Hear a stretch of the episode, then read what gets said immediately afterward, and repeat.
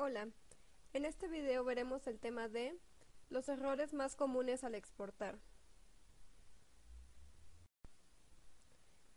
Un famoso productor de textiles para deporte tuvo que recomprarse su propia marca en el país del este de Europa por un valor de 70 mil dólares a un pirata de marcas. Una empresa italiana de autopartes decidió cambiar a su agente de un país.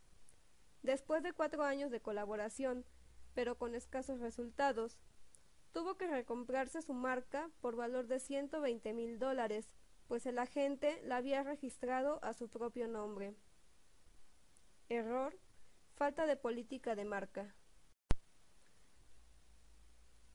Un exportador de lencería, en su primera exportación a Estados Unidos, exportó piezas de su colección, utilizada en el mercado interno. No se vendieron, pues los colores preferidos eran otros. Un exportador de chamarras producidas en Latinoamérica exportó a Italia un lote de 20 chamarras, que por el diseño, precio y calidad parecían factibles de exportar. No se vendieron, pues las chamarras resultaron enormemente pesadas en comparación con similares producidas en Europa. La piel utilizada recibía un trato distinto. Un exportador estadounidense mandó un lote de sillas para Japón. Tampoco tuvieron éxito.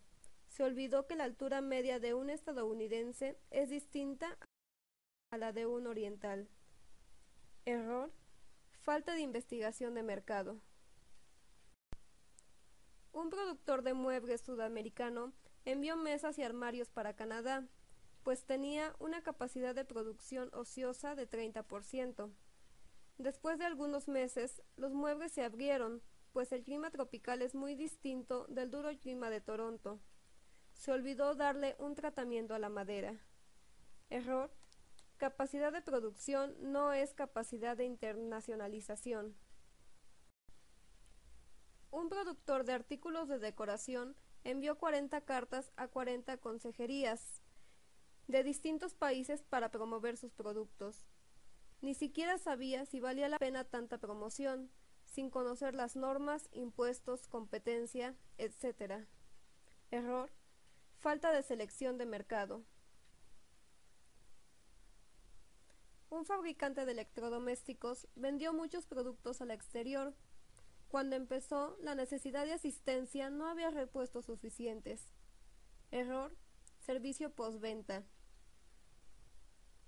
Un exportador novato embarcó sus mercancías en Sao Paulo, como erróneamente había indicado en la carta de crédito, para no arriesgarse a no recibir el pago, pues utilizó un puerto distinto al negociado.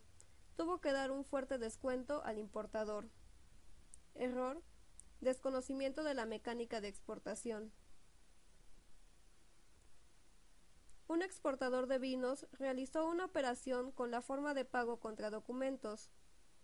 El vino llegó al puerto de destino, pero el importador no se presentó para pagar.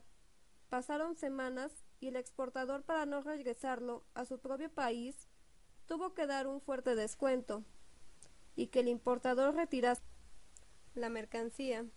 Error. Falta de evaluación de la contraparte. Para más información sobre este tema, entra a www.comercioyaduanas.com.mx. Encuentra y descarga artículos, videos, cursos online y material especializado.